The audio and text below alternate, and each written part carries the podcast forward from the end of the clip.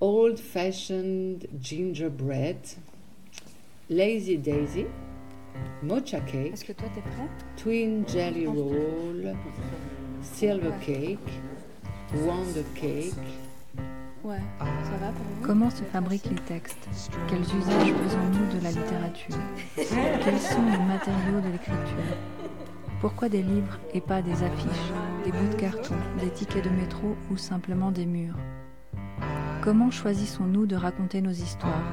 Quelles tactiques inventons-nous pour nous dégager des mots d'ordre? Comment nous débrouillons-nous avec le langage? Que cherchons-nous en écrivant? valentine cake, nut cake, poppy seed cake, Pour démêler toutes ces questions, cake. il nous faudra du temps. D'ailleurs, à ce sujet, Mona Cholet note que le thé représente du temps à l'état liquide, chaud et parfumé. snow cake, Alors mettez de l'eau à bouillir parce que c'est gingerbread.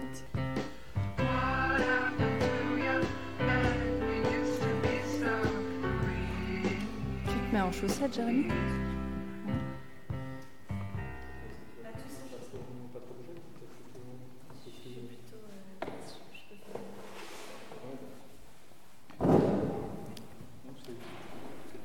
Que tu veux bien me décrire euh, la pièce dans laquelle on se trouve et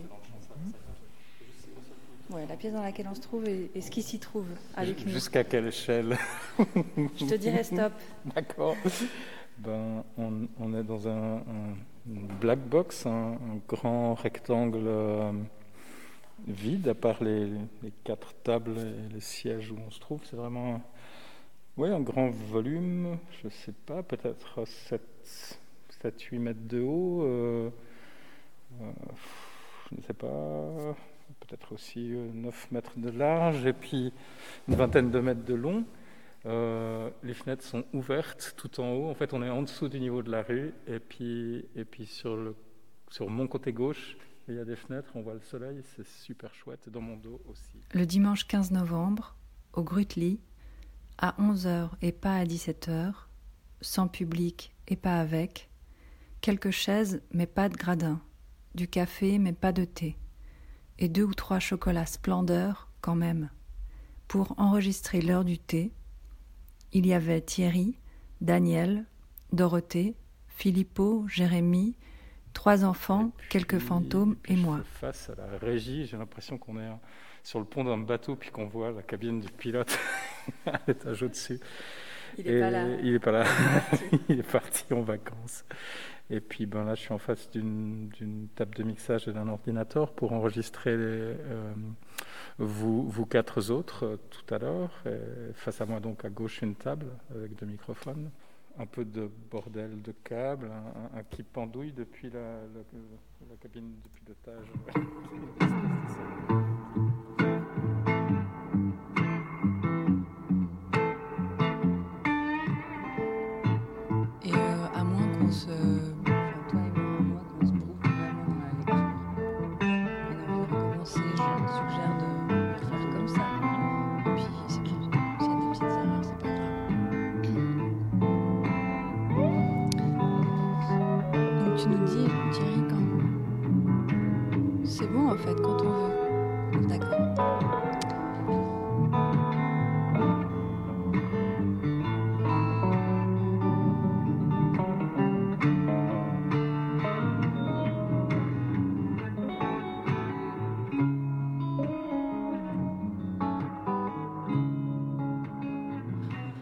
vais lire un texte euh, très court qui, qui s'intitule Deux valises.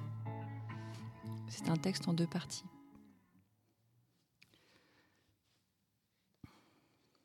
Je mange des sushis au bord du fleuve avec mon amie Dorothée. Entre deux bouchées, on alterne à peu près au même rythme, comme si c'était un jeu d'adresse. Riz, saumon, avocat, gingembre. Je lui raconte ce qui m'est arrivé la semaine précédente. Voulant me sortir d'une situation dans laquelle je me trouvais bloquée, j'avais décidé de consulter le Yiking. Ce modelé est sous le lit, utilisé archiviste et chaman, ouverture, absence de faute. L'hexagramme 57 me conseillait d'épouser la forme de la situation dans laquelle je me trouvais. Il m'encourageait à plier dans la direction du vent. La situation avait pris une autre direction que celle que j'avais imaginée et je devais l'accepter. Le yiking attirait mon attention sur le fait que les événements passés n'avaient pas de rapport avec la situation présente, malgré ce que je continuais de croire. Il s'agissait d'arrêter de penser une telle chose, que le passé puisse influencer le présent. Une fois débarrassé de cette croyance, la situation se débloquerait d'elle-même. Ce qui est écrit, je ne peux pas le réécrire. L'hexagramme disait littéralement se modeler est sous le lit. Le traducteur signalait qu'ici le verbe indiquait une situation et non un état. Je me suis donc levée pour aller voir sous mon lit, en sachant pourtant ce que j'allais y trouver, avec une certaine appréhension. Sous le lit était une valise dans laquelle je rangeais des affaires personnelles. À Dorothée, j'ai dit, ce qui me surprend maintenant que j'y pense, une valise pleine de secrets et de poisons. Inutile de lister ce qu'il y avait à l'intérieur, c'est facile à deviner. Tout un tas de documents anciens, privés, honteux et bizarres qu'il vaut mieux séparer des autres éléments de la vie matérielle. Je ne dois pas fouiller éternellement la même valise. La réponse du viking allait dans ce sens. L'hexagramme 57 me signalait une possibilité d'action. Dans cette valise se trouve littéralement le passé et le présent mélangés. Dès lors, si j'espère arrêter un jour de confondre ces deux choses, il est préférable de ne plus dormir avec une valise confondant les temps sous mon lit. J'ai donc entrepris de trier, ranger, distribuer, jeter ce qui devait l'être, et la valise est allée attendre sa prochaine attribution dans la cave. Par crainte superstitieuse de je ne sais quoi, sont restés dedans une banderole peinte, une photographie de Salvador de Bahia et un bougeoir à plusieurs branches. La tendance de l'écriture à mythifier le contenu d'une valise m'oblige à ajouter avant de clore le sujet que, mis à part de réels secrets et de vrais poisons, il y avait aussi quelques objets ordinaires que j'avais rangés là par hasard.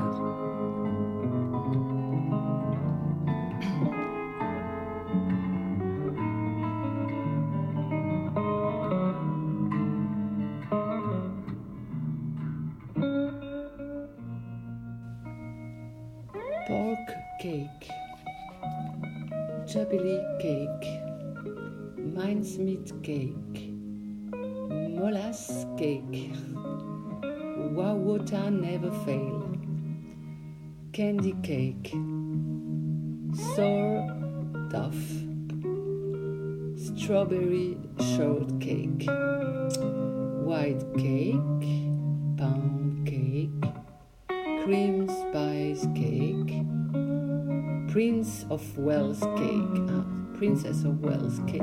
Je suis comme dans The Crown. Two egg sponge cake. Macaroon cake. Spanish cake. Raspberry cake. Raspberry. Date cake. Chocolate cake.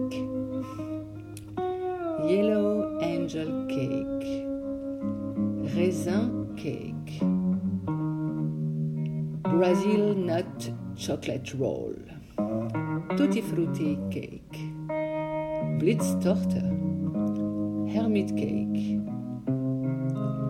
Jersey Lily Cake, Imperial Layer Cake, Sponge Cake, Banana Cake.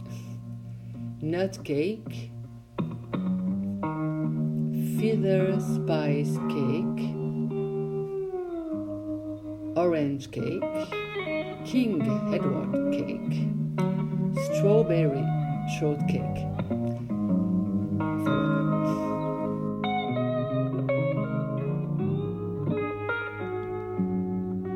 J'ai écrit dans un livre une histoire que ma grand-mère m'a racontée un jour alors que nous bavardions comme d'habitude au téléphone.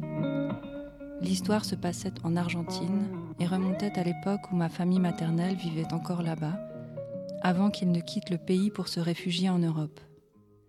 Les anecdotes de ma grand-mère à propos de sa vie passée étaient de vrais récits d'espionnage, des thrillers psychologiques qu'elle suspendait sans prévenir, au moment où la tension, les questions, les doutes culminaient. Car finissait toujours par arriver un sujet qu'elle choisissait de contourner en arguant que c'était pour un autre chapitre. L'anecdote qu'elle m'a racontée au téléphone concernait la période de la dictature. Cela devait se passer dans les mois qui avaient précédé ou suivi le coup d'État, une période de grande inquiétude. Ma grand-mère était médecin, la salle d'attente de son cabinet était toujours pleine de monde, des gens allaient et venaient toute la journée. Un soir, alors que le dernier patient venait de partir, elle avait trouvé une valise abandonnée dans la pièce. Pressentant un danger, elle n'a d'abord pas osé l'ouvrir.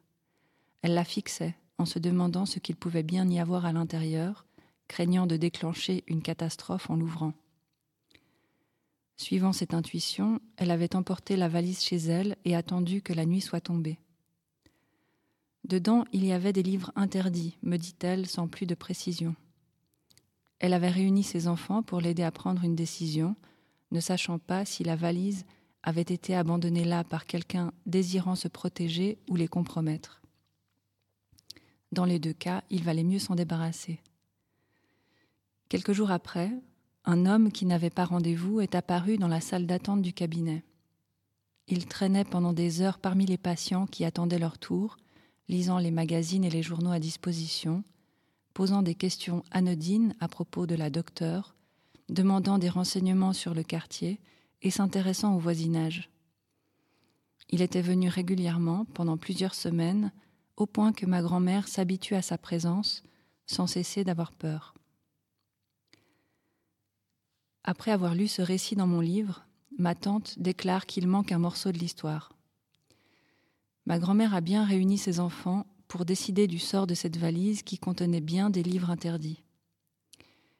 Quand je lui demande de préciser, elle évoque Marx, des textes politiques, des livres de psychanalyse, des trucs que ta grand-mère avait elle aussi dans sa bibliothèque. C'est ma tante qui a été désignée pour s'en débarrasser. Elle devait avoir 16 ans à l'époque, allait au collège, se fichait pas mal de la politique, ne s'intéressait qu'à la danse. Un dimanche matin, très tôt, elle est partie en voiture avec son petit ami en direction d'un quartier riche et excentré dans le but de profiter des feux. À l'époque, on empilait les ordures à l'extérieur des maisons, un peu à distance. L'état se formait pendant la semaine et le dimanche, on allumait un feu qui, qui, consumait les ordures toute la journée, pendant que les familles grillaient de la viande dans leur jardin. Ils avaient décidé de faire disparaître les livres de cette manière. Le petit ami au volant passait au ralenti devant un feu crépitant, et ma tante jetait un ou deux livres interdits par la fenêtre en essayant de bien viser. Ils avaient continué comme ça pendant les premières heures du jour, à faire le tour des feux du quartier jusqu'à s'être débarrassé du dernier livre. Je veux savoir d'autres choses. Combien il y avait de livres exactement, si quelqu'un les avait aperçus, et qu'est-ce qu'ils avaient fait ensuite de leur dimanche? Elle ne se souvient plus, cela fait bien trop longtemps, et je n'aurai qu'à inventer ce qui manque. This is my house. That's right.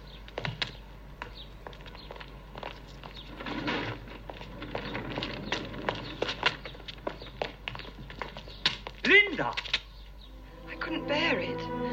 I just couldn't bear it anymore.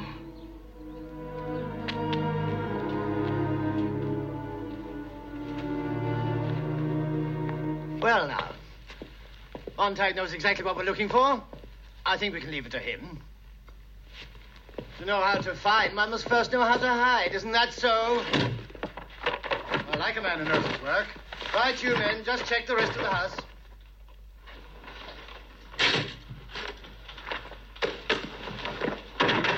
Everything ready, Fabian? Come on, hurry it up.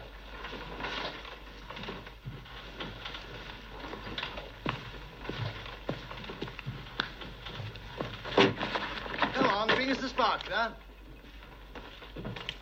As this is Montag's home, I think perhaps he should do the honors.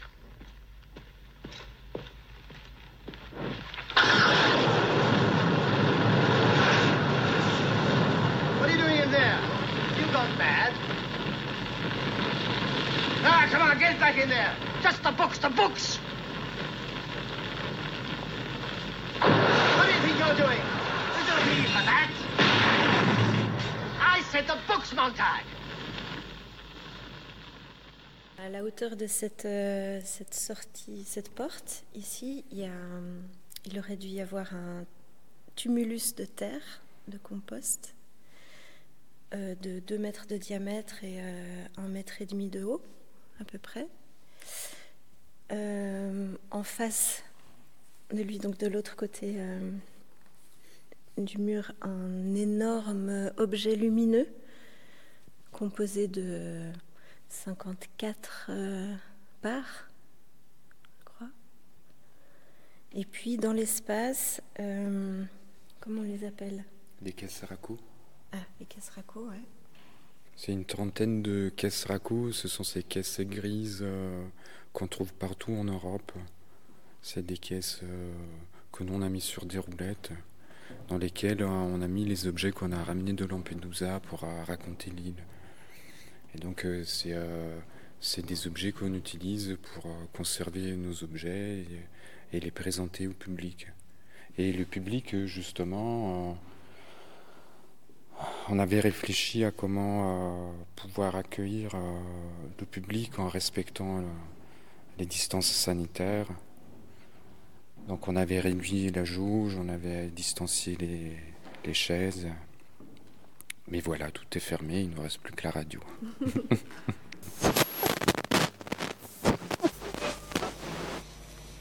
This is KSAN Metromedia Stereo 95, San Francisco, Oakland. Love poem. It's so nice to wake up in the morning all alone and not have to tell somebody you love them when you don't love them anymore.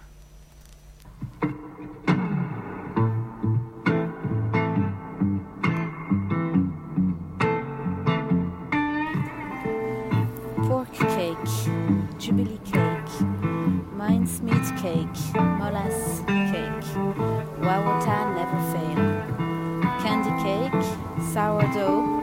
strawberry shortcake, white cake, pound cake, cream spice cake, Prince of Wales cake, two eggs sponge cake, macaron cake, Spanish cake, raspberry cake, date cake, chocolate cake, yellow angel cake.